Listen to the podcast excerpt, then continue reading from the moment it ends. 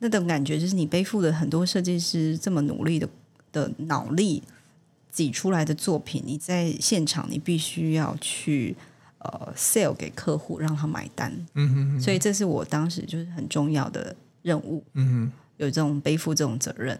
然后当这些人不见的时候，只剩你一个人的时候，你要怎么面对自己的心态？有人说，人生最重要的不是你所处的位置，而是你前进的方向。东南西北，哪里才是你的方向呢？指北针帮你一起找方向。我是说书人，我们一起指方向，找故事，美好人生。欢迎收听指北针，我是跟你一起指方向、找故事、美好人生的说书人。那我们上一集来宾呢，我们邀请到逸轩哈，来到我们的现场。那上一集我们聊到逸轩为什么会成为现在的样子哈，那我们已经知道他的过去了，也稍微他也稍微谈了一下他呃现在在做的哪一些事情哦。那我们留下了一个梗，就是很多从事比如说艺术或设计的人，他们很喜欢这个梦想，可能从小因为 DNA 的关系，因为环境或者说。各种不同的原因，他喜欢他。可是，大家在，尤其在台湾这个环境，怎么样让自己做的这件事情能够让自己生存生活？或者是说，如果自己做做这些事情，需要做哪一些呃准备工作，或者是怎么样去打造自己的这样的一个事业？这一点，我想很多听众朋友都很好奇。来，我们请逸轩先跟我们聊聊，怎么样在梦想跟面包之间获得一个平衡呢？你的做法是什么？好，大家好，我是逸轩。嗯，那上一集不是有提到我过去吗？其中还有一段是我在北京待过两年的时间。嗯、那那时候是几乎就不想做设计了，所以就是转战到北京去做呃商品企划，嗯，然后去北京开店。那这段人对我人生很重要的事，才会囊整到现在。现在我会做用人生说故事，用故事做品牌。嗯哼，怎么说呢？是因为我从刚才有上一集提到的是，一路从很喜欢画画的一个小女孩，做到可能是呃土木品牌，做土木这件事情，然后再到了北京。嗯。所以我其实是从家里到城市，再出发到大城市，到中国。嗯然后再回到台湾，再回到新竹，嗯哼，那个这个系统逻辑是这样。那原因是我看到的是，我从我对设计的热情，然后到我对设计完全的呃消失我的热情，只是觉得只是人家的一双手。我相信这很多设计师就都会有这种感觉。然后再到中国，大家回来的时候会切入品牌。原因是因为我觉得做设计师在台湾的市场可能往往会变成一双手，你永远都是在被人家比较比价，或者是说他永远不是在第一位，你没有办法解决人很多问题。嗯哼哼，或者在一个商业操作上或创业的模式或老板在决策上，设计永远都是摆在后方的位置。对，都觉得只是好看而已呀。我们也经常吃别人的一双眼呀。那。所以回从北京回来的时候，我我深刻的想做一件事情是，是我想要做的就是用切入品牌品牌设计，嗯，然后所以我又进入到中原大学的文化创意研究所，嗯，因为我知道我自己身上的协议，我觉得我上辈子可能是古人吧，我就特别喜欢中国，就是文化类的，所以文化跟品牌，我就切了那时候当时比较夯的文创，中原第一届的文创所，嗯，所以我就考取进去，然后跟着学跟着教授学习。你好像跟我分享过，你有一一个老灵魂在身上。嗯，我喜欢呃老空间、老房子、老人。嗯，是。那我从小其实是非常喜欢古物的。嗯，我的学生时实习的毕业制作就是要绣铺子，早期就很喜欢待在古物店摸古玉、看古董。哦。我的梦想是，如果我不做这些，我有钱的话，我要开古董店。小时候的梦想，很想开。我是接触过，但没那么夸张了。我们会篆刻。嗯 对，然后就是因为这样，所以我回来就是切入品牌设计。那做品牌的核心原因，是因为我想认识创办人，嗯，因为我觉得我们所毕生所学这么多设计能量，是怎么能够帮助人创业？嗯，所以我要认识这个创办人，值不值得我们投入？嗯，值不值得我们一起共创一个好品牌？嗯嗯，然后所以才这样子切入到品牌设计。早期我根本不想发名片，原因是因为我觉得你认识我就好了。你认识我，发名片最后还不是丢掉而已，大家现在发来发去。你认识我这个人，你对我信任，我的个人品牌你放心，你就自然会交付给我做。那在早期富博前身，我的工作室名字叫做有意义，有意义。对，因为我名字有个意嘛，所以我就觉得那这样子我要做什么？如果我的人生会躺下去的那一刻之前，我要做什么？我就想做有意义的事情。嗯所以我就觉得叫有意义，然后只是想为你做有意义的好设计。当时第一个案子就是汽车轮椅接送，嗯、我只想做那时候很呃，二零一五年就是社会企业责任，嗯，所以我就是想接这一类的案子，嗯、但后来社会企业责任做烂了嘛。所以我就讲是类似多福那个接送，对对对对对对对对，是的，是的，是的，兄弟，对对，就是这个这一类的案子。后来因为就像你刚才提到要活下去，嗯，所以就是切说一只脚有还是要有商业，然后一只脚做公益，嗯，所以那是比例配置的问题，比例嘛，是。所以后来我就是我回到台湾做这件事情，但是我接的案子前两年几乎都是在北京跟上海。嗯哼，我就是立足台湾，放眼国际的概念。哎，听起来你到大陆那一段时间，好像会比较垫下你在商业或者是经济这一块的一个基础。嗯，因为在那当时认识的一些人脉，或者是认识的一些朋友资源，都是比较大一点的。嗯，对，所以那是一个契机哦。那依着这个话题，你建不建议年轻朋友如果走这个领域，艺术或者是创作或者是设计，他适不适合？他是不是应该，或者说他就最好是能够往外走去看世界？呃，我必须说，如果你是学设计的话，越年轻越早出国看世界，不管是透过读书或在国外生活，嗯、都是非常有必要，或者甚至工作。嗯，只要可以的话，尽可能的出去。为什么？一方水土养一方人。你透过不同的环境，你可以去造就自己，成为一个很很有层次的人。嗯，当你的层次越多，你设计出来的能量就绝对不是，就不是贴上去贴牌而已。对，而是说，我们都看得出来设计是否有灵魂。嗯哼，这也是为什么我做品牌，我的设计师，我的同事说啦，我们公司真的很难找人。嗯哼，是因为你光光会设计，平面设计是不够的。对。格局格局的问题。是对。是对，所以其实出国然后去看了这样不同的世界，确实啊，因为这边很多听众朋友，其实我们我们的听众也国外有很多国家，我不知道可能是我们的华侨或者是华人之类，因为听我们的节目，那我们也很鼓励我们的听众朋友，如果你要朝这方面去走，真的要有一些规划。那个规划小到你可能要存钱出国之类的，但是大到你可能要去思考说，你的这个领域在不同的国家，它的重视或者是它能够给你的启发是什么？对，那我先回过头来再问一下哦，那那我们看到这一路走来，其实看起来很多的事情哦，你有没有最荣耀的时刻跟最低潮的时候？最荣耀的时刻应该就是近期，近期。嗯，近期就是我在我自己的，不管是我个人跟我的团队，在这个设计领域上面，我们呃走到了一个里程碑，就是得的我们提送两个 IF 奖，我们得到两个入，得到两个 IF 奖，一个是竹东小客厅，它代表城镇品牌，是，然后另外一个是澎湖民宿向导，它代表是民宿品牌，可是底层来说，这两个共通性都是地方创生，怎么说？这就回到我刚才的背景嘛，我爸我爸是做土木工程，是做地方，我是学设计的，是希望用设计力帮助地方繁荣，帮助地方解决问题。所以这两个奖正好也肯定你努力的方向以及过去的一些经验累积。嗯，就把过去过去每个时期的呃过程积累到现在。嗯，我我也蛮认同的，因为我自己本身也。我我不是很喜欢参加比赛那一种，但偶尔我我也建议大家，如果我们要走这个领域，我讲的是呃艺术领域或者是设计领域，我觉得或去比赛拿奖金或者是奖状奖牌那是一件事情，但我觉得真正重要对我来讲那个过程，因为你会去准备，你会重新审视自己去思考，然后呢，你才能够把你的作品能够很完美的呈现。另外呢，就是说它有个节奏问题，比如说，哎，这个时间点他提出了这个比赛的需求，你就会去思考，我为了准备这个比赛，我有哪一些节奏？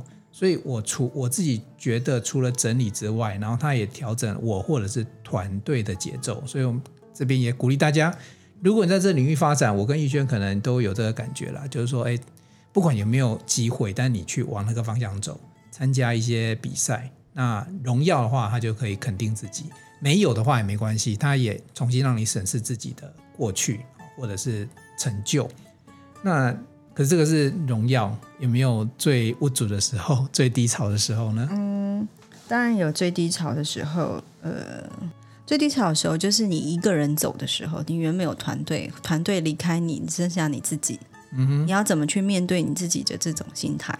嗯哼，嗯哼，对，当时早期我会觉得我是有团队，嗯，所以我是为了团队，所以我很认真的在北京大江南北的跑跟提案。嗯哼。那种感觉就是你背负了很多设计师这么努力的的脑力挤出来的作品，你在现场你必须要去呃 sell 给客户，让他买单。嗯哼哼。所以这是我当时就是很重要的任务。嗯哼。有这种背负这种责任。然后当这些人不见的时候，只剩你一个人的时候，你要怎么面对自己的心态？后来我转换了一下，我觉得我就问我自问自己说：这一条路是不是你真心想走的？还是你是为了他们吗？嗯哼，然后再整理一下，就是说，好，哪怕是我一个人，我也会爬着走完它。就是梦想在前面，跪着也要走完它的那个概念。对，对，所以就这样之后，我现在的团队或现在的同事都非常的棒。嗯哼，对，我们反而是更有系统的各司其职。对，其实创业这个过程，因为这是其实另外一个议题啊，就是不只是设计这领域，就是说我事业里面都会，我自己也历经到在。历经过这好几波，然后同事来来去去。我以前在小办公室竹北的时候，我们的小小办公室的含 intern 大大概挤了八到十个人。但因为我们的事情都在外面做，所以其实办公桌或空间不是关键。那也有把很多人聚集起来，但也有呃自己做的时候。那我觉得感觉上在创业这条路上，你就必须能够享受孤独。孤独的时候有孤独的好处。就当你一个人的时候，你可以做一个人可以做的事情，但有些事情不能做，比如说很大型的案件，你真的接不来。你除了找合作伙伴，哈，就是说，如果不是自己的团队，有时候真的是自己半夜加班都在处理一些事情。那我相信逸轩也走过了这一这一条路，哈，我想应该是确实啊，我承认那时候每一个创业家在那样子就一个人的时候，那孤独的时候会有低落的时候。不过我自己有分享我自己，我现在蛮。还蛮引咎于，如果是自己一个人的时候，因为我忽然发现说，诶，我不用对那么多家庭负责，我 我只要对自己的家庭负责，我会稍微如释重负。所以其实很多事情看自己的角度去解读它。对，嗯，好，那呃，我不晓得你这样一路过来啊，你有没有比较最想感谢的人？有没有帮助过你，或者是什么家人？可不可以我们分享一下？一路过来，说实话，嗯，要感谢人真的太多了。刚才前面听到现在，就是我几乎都是在呃家以外的环境在求生存，嗯，所以我的工作运算不错。我一路上都很多贵人相助，嗯哼。那你如果说最近期的话，其实感谢我的团队，嗯，然后感谢我的家人。如果再主动的话，我觉得感谢不管是嗯镇公所啦。就相信我的人吧。嗯、我觉得其实如果以竹东小客厅这个案子来说的话，这个竹东镇公所他们真的很想要做，嗯，然后放手让我们去规划策略，然后还有感谢呃萧如松香妹嘛，嗯、那当时是他串接一些人脉资源给我，嗯嗯，那这些还有一些里长，嗯，那这个都是在过程帮助过我的人。整体来说，就是有帮助过的人，我都非常感谢。其实我刚才听到一个，哎，还不错的一个一个想法，就是感谢相信你的人。我我觉得有时候，比如说什么金什么奖什么，很多人很多想感谢，最感谢自己的爸妈什么。我我想每个人都值得感谢，但是有时候爸妈也真的得相信我们。你看我们这样子出来创业哈，有时候其实像我爸妈，其实。我我我自己甚至觉得他到现在可能都还没有很相信我，因为我们讲实在在台湾创业，在台湾了哦。就我我以前创业的时候，那个年代老师告诉我们，就是会上一些课，老师说，没成功几率只有百分之十哦，你确定你要这样往前冲吗？在现在这个资讯发展的时代啊，因为资讯很容易取得，竞争者又更多了。比如说你的设计，以前设计师要找要设计工作要找设计师，那可能就是真的找设计师。现在连什么一零是小美工作家也有那种发包发案的这种方式，所以竞争变很多之后，你的成功几率其实是相对降低的。对啊，所以我觉得，呃，在我们不是那么容易成功的过程当中，如果有人来相信你，我们真的非常。感谢他，哎，谢谢逸轩。我我现在觉得，以后如果我被问到这一题，我找到一个很好的解决的方法。感谢相信你的人。嗯，好。那呃，最后呢，我们期待一轩啊，就是说，呃，有一些人想走这一条路，不管是年轻人，或者是他中年转业，因为现在资讯太发达了，所以不管他从事平面设计啊、空间设计啊，像我一个同学，台北工专的同学，工专哦。他现在是室内设计师，然后以前那个搞不好图学的话，比我啊不，我不能这样讲人家，因为我们以前工工工学院就是用那种图学课，对啊。可是他现在是非常知名，然后还出了书的室内设计师啊，所以其实有一些机会，像设计这一块是真的，你只要肯努力切入，应该都有机会。那可不可以给我们新进或者是想走这条路的一些伙伴们一些建议？如果就设计领域来说的话，我必须说实话，我觉得设计师刚才有提到，你除了要帮别人做设计作品之外，还要设计自己人生，你的人生才是最重要、最大的作品。嗯哼嗯，那设计不是只有专业而已，嗯哼，而是你要怎么做到全面性，嗯，你要怎么去思考你的策略是什么？嗯哼嗯哼，那这些都是一个是内嘛，内是技术，比方说你刚才提到的专业的部分。那再来就是你必须要怎么 sell 你的设计，这一块是非常非常重要。嗯，所以设计这两个字不会只有技术这个部分，就整体你从头到尾你怎么样设计自己，或者是说哪怕你只有技术，那你也要投入到一个好的团队。嗯，好的团队会各司其职。嗯，有人会企划，有人会业务，有人会设计，有人会出文案。对，那这也是一种设计啊，设计出你理想中的团队是，然后还要设计找到，因为团队要要养，所以他设计找到说服人家的方法，投资你找到资金的一个过程，所以这其实是设计师无从呃无所不设计。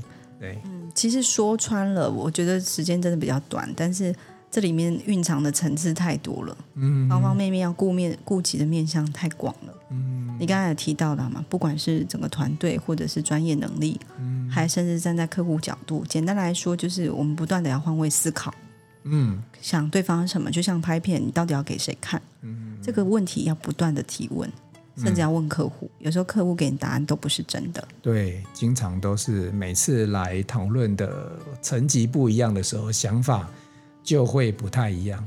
那如果说，比如说只是。简单的家里的室内设计应该就很简单，就是主人想要什么。可是空间设计它可能有不同的层次，因为比如说老板想想要什么，跟他营造这空间来进来这空间的人想要感受到什么。比如说呃，竹东小客厅好了，可能公所他想要什么，可是我们还是更必须在乎的是，其实不是只有公所的人员来验收这个东西而已，是民众来这里想要什么，嗯，如何让民众有感。然后让民众真的能够获得什么？嗯哼嗯，这才是重要的。对啊，里面利害关系人有民众，不管是有呃公所的人、里长或者其他人，在这里面人每个人能够得到什么？这都是我们在做品牌要思考的面向。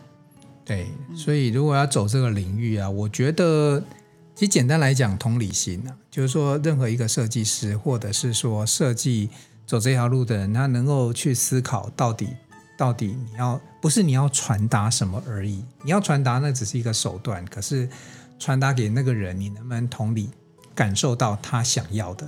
我觉得那设计师是，就是说成为设计师一个很重要很重要的一件事情，不是为所欲为的话，或者是讲自己想做的事情。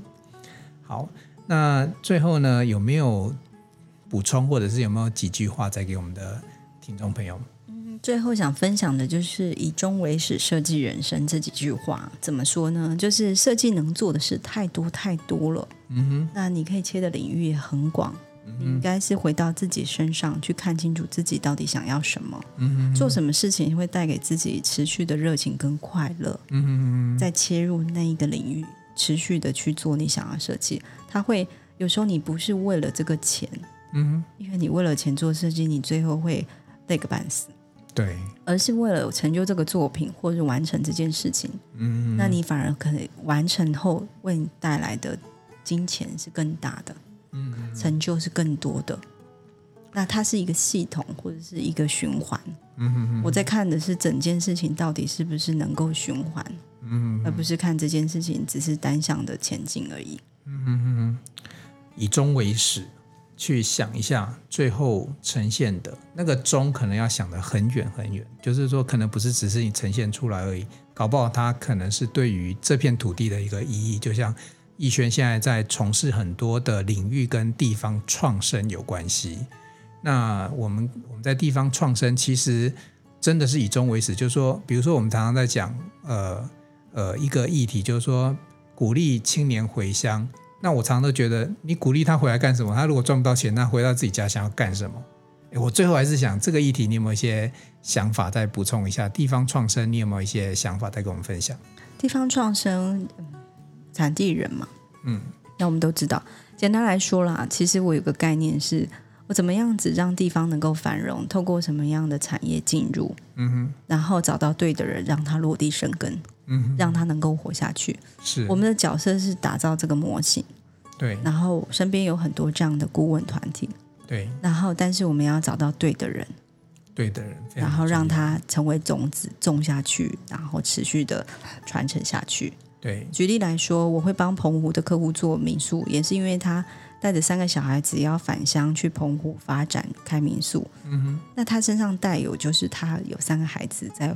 未来十年、二十年会在澎湖落地生根。嗯，这时候你帮他规划一个很好的商业模式雏形，嗯，甚至帮他用品牌找到资金、金源、嗯，资源，嗯，那不是也是一件很很棒的事情？接下来就期待他怎么去持续运作、开花结果。好，很棒哦。那这一集很开心，逸轩跟我们分享这些，因为我现在特别今天的访谈之后发现，逸轩他不是只是一个设计人而已，他。更多的时候，他帮你去思考到你设计都这样子的一个，不管是作品也好，或者是空间也好，最后你要导向要发生的事情，甚至于连行销端，未来你的经济面端，他也都帮你考虑到了。哦，如果对于逸轩的这个呃设计师这样子的一个设计工作的内容或相关他的一些呃规划的做法有兴趣的话，在我们。Podcast 节目的一些节目介绍里面，我们会放上它的一个官网，那各位有兴趣可以去参考一下。那今天很开心呢，我们跟逸轩聊了这么的多哈，因为从设计到他的呃初衷，然后中间发生，然后到最后他的一些创生的事情。对，那我可以补充一下吗？我最后想要分享的是我的理想。好、哦，我的理想就是用设计力把新竹的乡镇变得更美好。新，然后竹东小客厅是第一站。那接下来我希望能够有不同人做，不管是宝山小客厅、北浦小客厅、峨眉小客厅，把整个乡镇集结起来，变成一个新竹大客厅。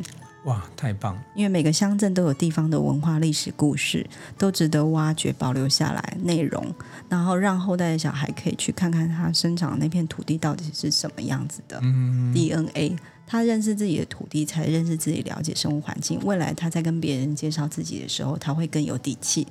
就很像去我们带孩子去国外接触一个城市，最重要是博物馆、对美术馆、文化文化馆。对啊，对。那全台有七百多个文化馆，都像文字馆。啊，因为原因是因为它空有硬体，没有内容。对。那这个内容才是灵魂。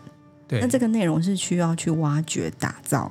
找出来之后被定位视觉化的呈现展览或者是影像，嗯哼，说故事包装，嗯，那我们的孩子就知道我自己过去的历史是什么，嗯，我未来我出国的时候，我都不是在看台湾哎，是未来是国际竞争的时候，他出国他可以面对外国人说怎么介绍他的家乡，对。